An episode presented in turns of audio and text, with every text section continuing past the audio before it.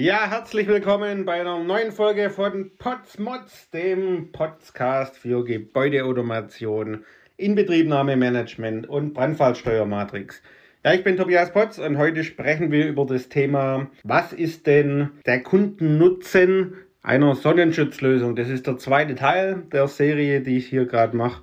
Und heute geht es um den Kundennutzen. Was bringt mir das denn, Mensch, äh, Herr Potz, wenn wir da jetzt mehr Geld für Sonnenschutz investieren? Wie standardmäßig auf ab oder wie man es früher gemacht hat mit einer Handkurbel. Was haben wir denn davon? Einfach mal für uns als Architekten, Projektsteuerer oder auch Nicht-Techniker, Kaufleute, wie auch immer, versuche ich das mal einfach auf den Punkt zu bringen, die solche Fragen natürlich in sich haben und die dann brennen und sagen, Mensch, wir sind keine Techniker, erklär uns doch mal, was haben wir denn davon? Also Glasses ist auf ab, ne? Kennt jeder von entweder zu Hause oder von der Kurbel, die man noch kennt, aus dem Kindergarten beispielsweise. Man kann einfach nur hoch und runter stellen oder dann auch im Prinzip vielleicht nachtasten, wenn es die Funktion schon gibt, um den Winkel einzustellen. So, was haben wir denn sonst noch? Wir haben eine Blend- und Sichtschutzfunktion, das ist klar. Man kann also in den Raum direkt nicht reinsehen, wenn man das komplett runterfährt und hat den Vorteil der Dämmerungsautomatik. Also sprich, die fährt dann entsprechend runter. Die Jalousie, wenn es draußen dunkel ist, sodass man von außen einfach nicht einsehen kann. Wenn Sie ein hochgeheimes Gebäude haben, macht es natürlich Sinn, wo von außen nicht reingeschaut werden soll oder Sie dann noch Fenster haben, die speziell, wie sagt man gegen Durchschauen im Prinzip ja, gebaut sind. Und dann haben Sie das Licht an und draußen können Sie dann reinschauen. Das macht natürlich wenig Sinn. Deshalb ist so eine Dämmerungsautomatik an der Stelle empfehlenswert.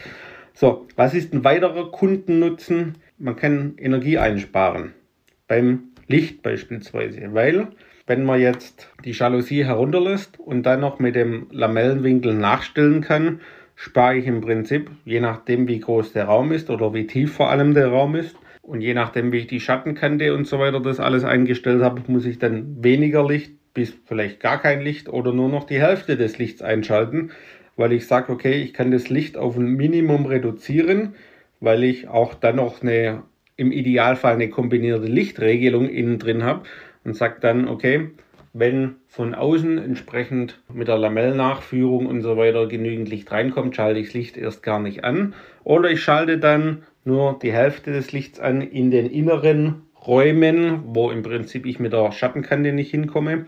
Oder ich sage dann, okay, wenn es entsprechend im Raum dunkel ist, kann ich dann erst das Licht später einschalten.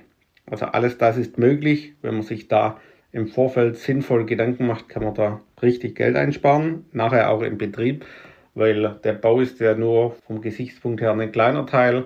Später haben Sie ja die Vorteile dann im Betrieb, wo Sie dann Energie sparen.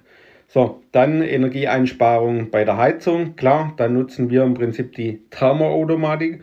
Und dann kann man sagen, okay, im speziell Winter, wenn Räume nicht belegt sind, fährt man im Prinzip die Jalousie hoch, nimmt dann entsprechend die Sonneneinstrahlung mit, was es dort gibt und muss den Raum dann nicht beheizen. Also wenn es dunkel ist in der Nacht, kann man die Jalousie herunter machen und kann dann da Energie auch wieder sparen, weil ich die am nächsten Tag die, die nicht rausgeht, die Energie, durch das, dass sie in der Scheibe im Prinzip kalt wird, weil ich ja da eine zusätzliche Dämmung habe. Ne?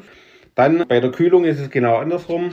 Da sage ich dann, okay, ich habe eine Nichtbelegung des Raums, also Jalousie runter. Ist der wieder belegt, fahre ich den einfach dann in die Lamellennachführung. Hätte dann auch im Prinzip den Vorteil. So, dann Schutz vor auskühlender Räume wäre auch noch eine Funktion. Das ist dann im Prinzip abends oder am Wochenende im Winter fahre ich die Jalousie runter, dass der Raum entsprechend nicht auskühlt.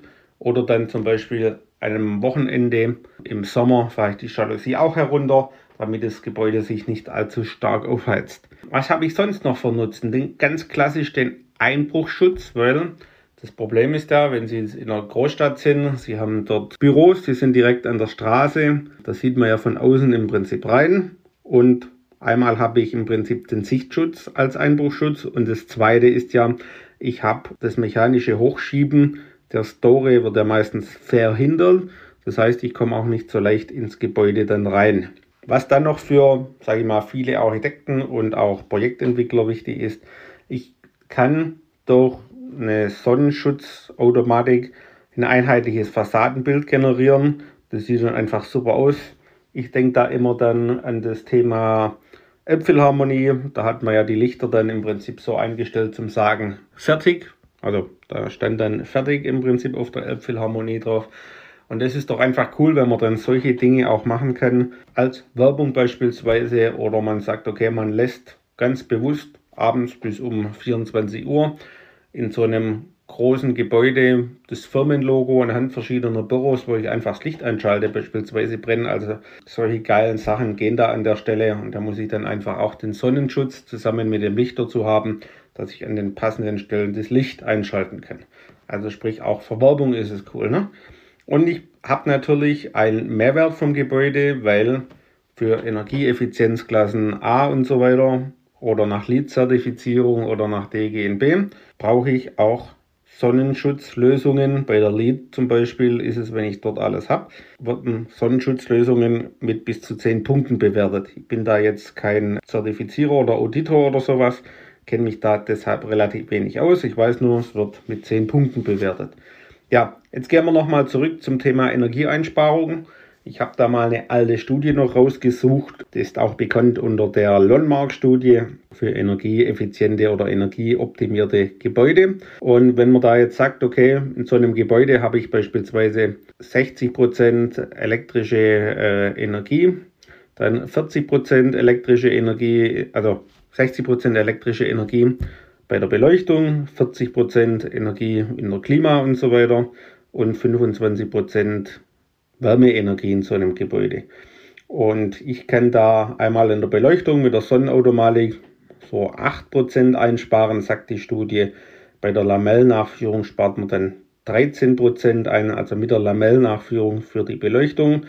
Und so eine Thermoautomatik spart 5% Wärmeenergie ein. Wenn man das jetzt mal so zusammennimmt, dann kann man über den Sonnenschutz natürlich auch viel Energie sparen.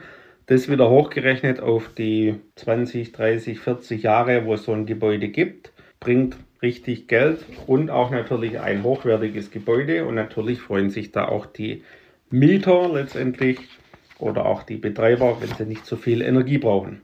Ja, in diesem Sinne, das war jetzt mal wieder ein kurzer Vortrag oder kurze paar Gedanken zum Thema Sonnenschutz. Hier Teil 2, was habe ich denn als Kunde dafür Möglichkeiten oder dafür Lösungen. Wenn es Ihnen gefallen hat, lasst uns ein Like da und ansonsten gerne bei uns auf der Homepage vorbeischauen unter www.buildingswatteam.de. Bis zum nächsten Mal, euer Tobias Potz.